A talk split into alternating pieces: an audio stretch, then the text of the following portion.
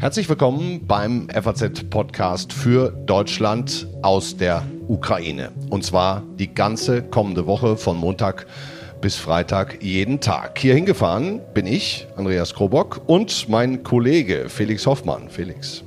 Ja, ganz genau. Ich sitze hier neben Herr Krobock. Wir sind im Hotel angekommen und mussten quasi umgehend in den äh, Luftschutzkeller, denn hier in Kiew ist mal wieder Luftalarm. Schon als wir aus dem Zug ausgestiegen sind, ja. heute Morgen war Luftalarm.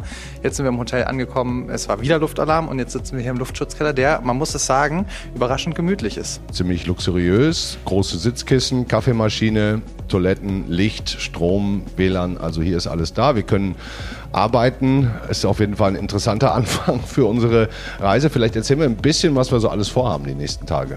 Ja, sehr gerne, genau. Ich packe hier gerade meine sieben Sachen um. Einen dicken Rucksack voller Aufnahmeequipment natürlich. Kamera ist auch mit dabei.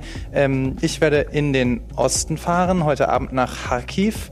Ähm, ist vielleicht noch bekannt aus der, ja, der Offensive der Ukrainer im letzten Jahr. Da gab es ja diese wahnsinnigen Geländegewinne in kurzer Zeit, unter anderem eben um Kharkiv rum. Da werde ich mir die befreiten Gebiete mal genauer anschauen, werde auch nach Isium fahren. Das ist immer alles so ein bisschen im Wandel. Man kann das alles nicht so genau planen, was wir da für Geschichten werden erzählen können. Aber ja, die schussfeste Weste, der Helm, das Medipack und ausreichend Wasser ist im Gepäck. Und heute Abend geht es dann mit dem Zug nach Kharkiv, wieder ein Nachtzug. Wieder ein Nachtzug. Und äh, am Dienstag bin ich dann wieder zurück hier in Kiew und wir werde mich wieder mit wieder. Andreas treffen. Genau, wir sind ja schon mit dem Nachtzug angekommen. Unsere Hinreise war tatsächlich abenteuerlich, hat 24 Stunden insgesamt gedauert. Erzählen wir gleich noch ein bisschen drüber, nicht allzu ähm, ausführlich, aber ein paar Dinge sind passiert. Wir waren ja zum Beispiel in Chemischel, ähm, dieser polnisch-ukrainische Grenzort, äh, haben viele Leute gesprochen. Ich kann immer sagen, ich bleibe in Kiew und Umgebung, werde gleich erstmal nach Butscha fahren, mir das angucken und werde in den nächsten Tagen auch einige Politiker treffen. Ich will jetzt noch gar nicht sagen, wer es alles ist, aber Fakt ist, Vitali Klitschko, den Oberbürgermeister, werden wir treffen. Andrei Melnik, den ehemaligen Botschafter, jetzt Vizeaußenminister, werden wir treffen. Und möglicherweise sogar nicht den Staatspräsidenten Zelensky, aber doch den Staatschef. Wie ist die richtige Premierminister? Premierminister. Den werden wir auch möglicherweise sehen. Ja, also wir haben einiges vor. Ganz genau. Straffes Programm. Wir freuen uns sehr, wir sind super gespannt. Wie gesagt, es ist alles, äh, ändert sich schnell hier, ist eine unsichere Lage. Das heißt, wir werden sehen, was wir über die Woche so an Tönen und Geschichten einsammeln können. Aber ich glaube, wir können versprechen, es wird hochspannend. Ja, das steht fest. Also, wir haben heute Montag, den 20. März. Herzlich willkommen beim FAZ-Podcast für Deutschland aus der Ukraine. Ja, wir freuen uns sehr, dass Sie dabei sind und ja, schalten Sie unbedingt die ganze Woche ein. Es ja. wird eine aufregende Woche.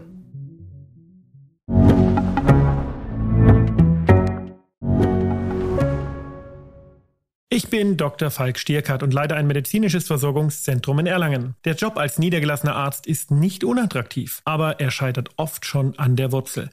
Wenn unser Studiensystem nicht darauf ausgelegt ist, genug Ärzte in guter Qualität auszubilden, wie soll die medizinische Versorgung in Mittelfranken dann gedeckt sein?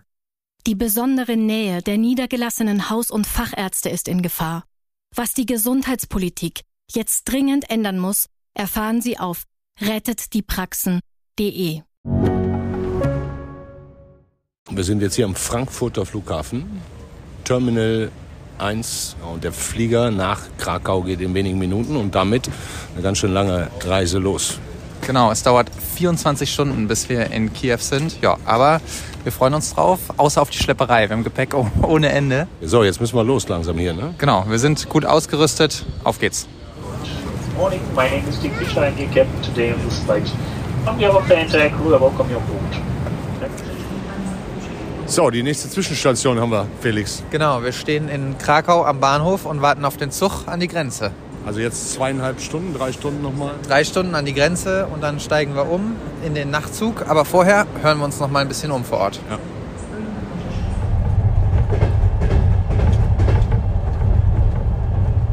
So, der Felix und ich stehen jetzt hier an diesem polnisch-ukrainischen Grenzbahnhof Schlemischil in der Schlange zur Passkontrolle. Wir verlassen gleich diesen, ja doch, Felix kann man sagen, ziemlich bedeutungsvollen Ort. Ja, auf jeden Fall. Also Insgesamt sind, haben ja wahnsinnig viele Menschen die Ukraine verlassen. Kurz nach Kriegsbeginn im Mai waren das 8,1 Millionen Menschen, die aus der Ukraine geflüchtet sind. Das war damit die größte Flüchtlingskrise in Europa seit dem Zweiten Weltkrieg. Und sehr, sehr viele Menschen sind eben über diesen Grenzort hier aus der Ukraine ausgereist und dann ja, weiter in verschiedenste Länder Europas. Und äh, ja, man sieht es immer noch. Es sind immer noch viele Hilfsorganisationen vor Ort. Wir haben Lager mit Feldbetten gesehen, wo Klamotten verteilt wurden, Spielsachen für die Kinder. Äh, viele Menschen stehen an den Gleisen und heißen die Menschen eben willkommen, helfen ihnen weiter. Ja, ähm, und natürlich auch durchaus viele traurige Szenen von sehr traurigen Familien, ähm, muss, muss man auch sagen. Und wir haben aber auch mit ähm, einer Hilfsorganisation gesprochen, und zwar mit einem jungen Volontier. Der stellt sich jetzt mal eben kurz selber vor. My name is Max. I'm translator. I'm coordinator of translators here in Przemysl. Uh, and I'm 20 years old. I'm helping refugees, refugees from Ukraine, mostly with translation. So we are uh, finding them transport to other cities. Uh, also finding them a uh, place to stay over the night for these two days Das war Max. Er hat uns erzählt, der erste Tag, an dem er angefangen hat zu helfen, war der erste Kriegsabend. Seitdem quasi täglich und ja, Felix, du hast schon gesagt, viele Hilfsorganisationen sind hier. Genau, das ist die Internationale Organisation für Migration, also die IOM, gehört mittlerweile zu den Vereinten Nationen und kümmert sich eben ja, mit Rat und Tat um Geflüchtete, um Migranten, berät auch Regierungen zum Beispiel, aber ist eben hier auch äh, am Bahnhof vor Ort und kümmert sich um die Menschen und, und unterstützt sie. Ja, wir hoffen, dass es jetzt hier ein bisschen weitergeht. Wir hören noch mal einmal ganz kurz Max, ähm, wie er eigentlich all das Erlebte der letzten 13 Monate verarbeitet. People are sometimes telling very drama dramatic stories, and they are hard to, to talk about. Dir ist noch eine Szene in dem Café gerade hängen geblieben. Ja, ja, wir, wir saßen da gerade ähm, und neben uns am Tisch saß eine junge Frau mit, was würde ich sagen, vielleicht ihrer Tante und ihrer Mutter, so vom Alter her, und einem kleinen Kind, einem jungen Sohn, vielleicht vier, fünf Jahre alt, würde ich schätzen. Ähm, ja, und die Mutter war offensichtlich völlig am Ende, Tränen in den Augen, immer wieder ins Bad verschwunden, um sich das Gesicht zu waschen. Ähm, ja, völlig fertig und ihr Kind hat immer versucht, sie aufzumuntern. Das war schon sehr ergreifend und man kommt der Sache doch gefühlt immer näher jetzt. Hallo, uh, heiße Liana. I'm go from uh, Poland to Ukraine to my home. Uh, so I was uh, and in Poland, then Germany, then Poland my business trip, then Ukraine.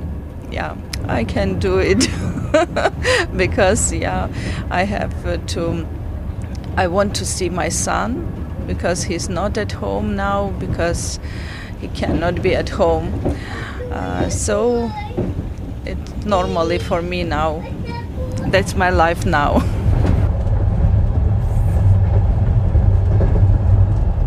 Ja, es rappelt und knattert im Hintergrund. Wir liegen im Nachtzug nach Kiew.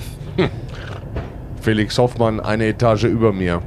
Genau. Ich habe das Bett oben gewonnen die, oder was, Bett ist eigentlich das falsche Wort. Pritsche. Wie ja. sagt man? Ja.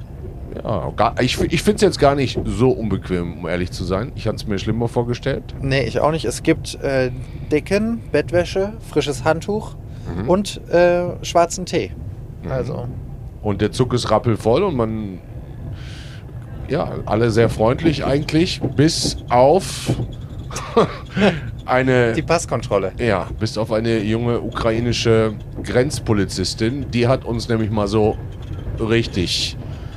Ja, hergenommen. Ja, da standen wir stramm kurz. Wohin fahren Sie? Wohin fahren? Sorry?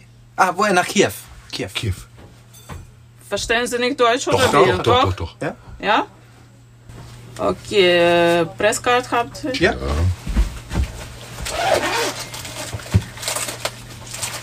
Ah, wait. Andere ah, Kabine? Ja. Sorry. Okay, gut, gut. Okay. Ja, also das war auf jeden Fall ein gutes Willkommen hier in der Ukraine. Aber wir freuen uns trotzdem auf unsere Zeit. Absolut. Äh, Und wie ernst das alles ist, haben wir auch gemerkt. Ähm, Das wollten die uns, glaube ich, auch zeigen. Und sie haben natürlich auch völlig recht damit, denn die haben mit, weiß ich nicht wie vielen Leuten insgesamt, aber es waren doch nicht wenige, den Zug auch ziemlich detailliert durchsucht. Wie lange hat es gedauert? Knapp zwei Stunden, ne? Haben wir Knapp gestanden. zwei Stunden, genau. Jetzt druckeln wir weiter und sind mal gespannt, ob wir trotzdem morgen äh, pünktlich um neun in Kiew ankommen. Das wäre gut. Wir haben nämlich ein ziemlich straffes Programm. Ziemlich, ziemlich straff. Deswegen würde ich sagen, trotz des Krabbels wollen wir versuchen zu schlafen. Genau, Äuglein zu Ja. und bis morgen. Gute Nacht, Felix. Gute Nacht, Andreas.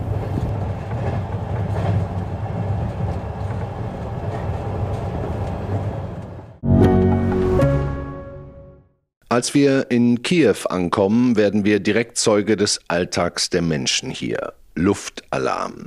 Felix Hoffmann und ich haben die Anmoderation, die Sie zu Beginn gehört haben, noch gemeinsam gemacht aus dem Luftschutzkeller unseres Hotels. Da waren wir zusammen mit dem Hotelpersonal die einzigen. Wir, weil wir natürlich die Situation ernst nehmen, die Mitarbeiter des Hotels, weil sie dazu verpflichtet sind. Alle anderen tun so, als würde nichts passieren, als gäbe es keine Gefahr, als gäbe es keinen Alarm. Die immer noch knapp drei Millionen Menschen in Kiew ignorieren die meisten Air Alerts, wie das auf der App heißt, die auch ich mir heruntergeladen habe. Aber ich lerne schnell, es gibt viele Telegram-Gruppen, die ganz genau melden, um was für eine Art Alarm es sich handelt. Starten irgendwo nur Flugzeuge oder schießen die Russen eine Rakete ab? Im schlimmsten Fall eine Überschallrakete. Dann hätte man nur eine knappe Minute Zeit, sich in den nächstgelegenen Shelter Room zu begeben. Mir ist das Ganze noch ziemlich unheimlich. Ich bin kein hartgesottener Kriegsreporter und wirklich froh, wenn jeder Alarm vorbei ist. Mein Kollege Felix ist inzwischen unterwegs in Richtung Kharkiv, näher heran an die umkämpften Gebiete. Ich bleibe hier in Kiew und treffe meine Dolmetscherin Angelina und fahre als erstes nach Butscha. Das Synonym für russische Kriegsverbrechen und Grausamkeit, etwa 30 Kilometer westlich von Kiew. Unser Fahrer Andrei zeigt uns die Orte der Zerstörung und des Horrors, den die Menschen in Butscha erlebt haben. Und ich gebe zu, es ist schwer zu ertragen. Десь, десь, напевно, десь е, місяця чотири назад я підвозив дівчину сюди в Бучу. Approximately four months ago, he uh, drove a girl here to Bucha, Е, І вона мені розповіла, дуже плакала в машині, розповіла мені, що е, з нею, що вона пережила. and she cried really hard in the car and told him what she uh, has been through. Вона дуже плакала і дуже казала, що е, пройшла е, ізнасилування було в неї. От, е, She cried вона really hard. She said that she was raped. по сьогоднішній день, я так думаю, що в неї е, ще та рана не загоїлася, і дуже погані воспоминання про це. And Andrei thinks that uh, till now this uh, um, pain is still uh, there. You know, like that. Uh, this. Um, Вона пройшла е, каторги ці Мгм. насилля пройшла. Е, от вона плакала в машині, їхала і плакала. І розповіла, як воно було на самом ділі, як воно все це жах. Yeah, so she has been through these tortures and horrors, and she told she was crying in his car and telling him this story. And uh, um, Andrei said that he feels like she still uh, couldn't comprehend this experience yet. You know, it's still painful. Ну, коли, коли вона мені це все розповіла, я вам скажу, що я сам плакав. Я їхав за рулем, за кермом, я сам плакав. Е, And Andrei said that when she was telling that to him, uh, he cried as well. He was driving and crying and crying. André erzählt uns noch viele weitere Geschichten von Menschen, die hier so viel Grauen und Horror erlebt haben. Zu viel eigentlich für ein Menschenleben. Wir kommen an auf der Street of Death, der Straße des Todes.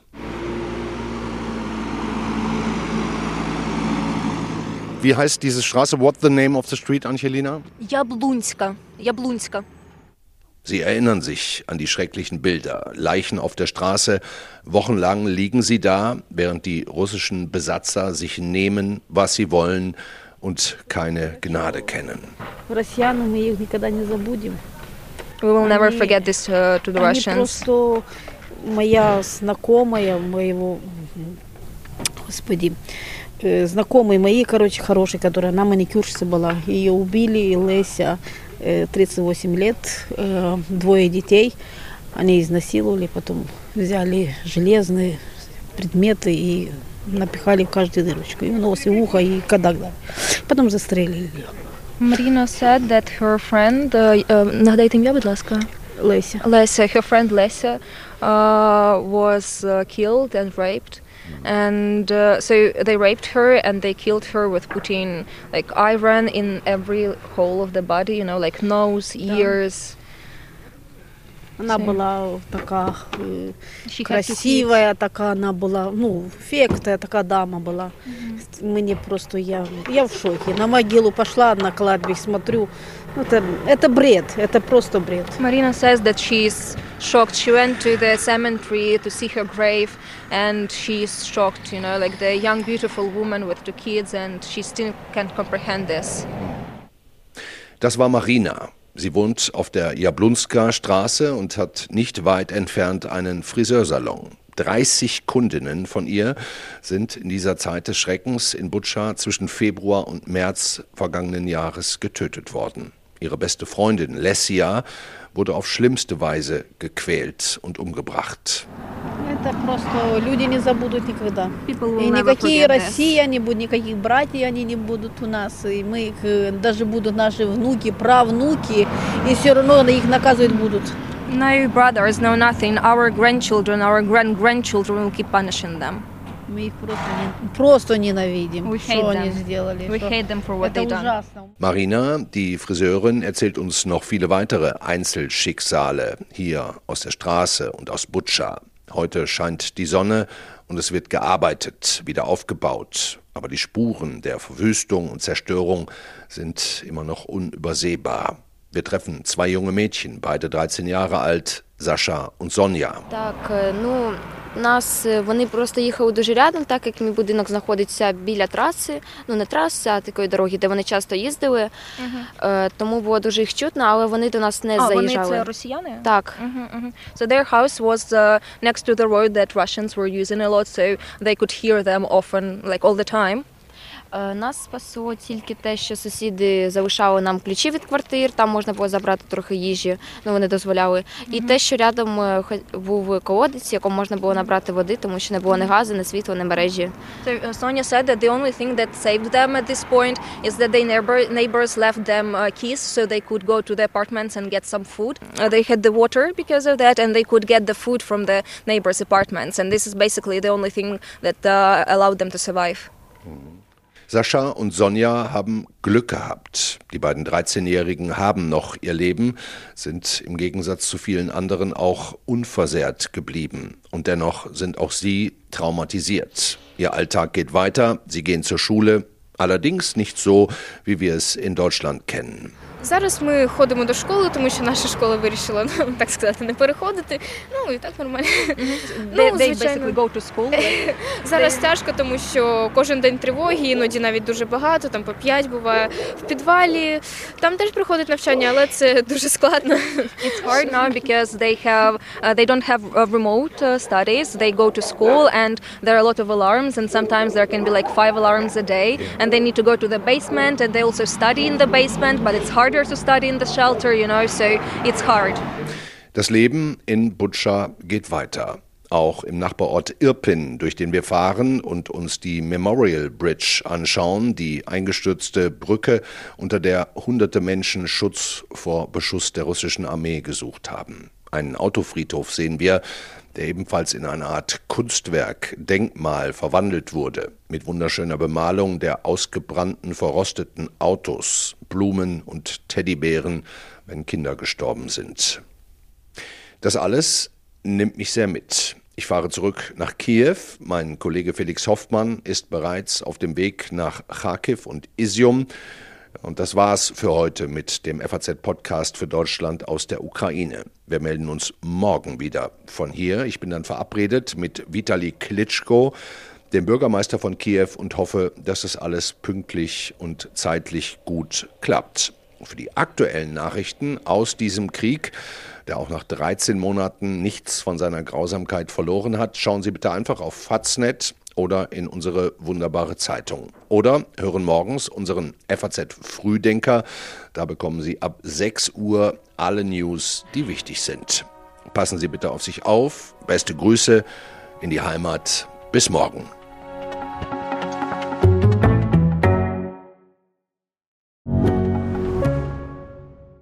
Ich bin Dr. Falk Stierkart und leite ein medizinisches Versorgungszentrum in Erlangen. Der Job als niedergelassener Arzt ist nicht unattraktiv, aber er scheitert oft schon an der Wurzel.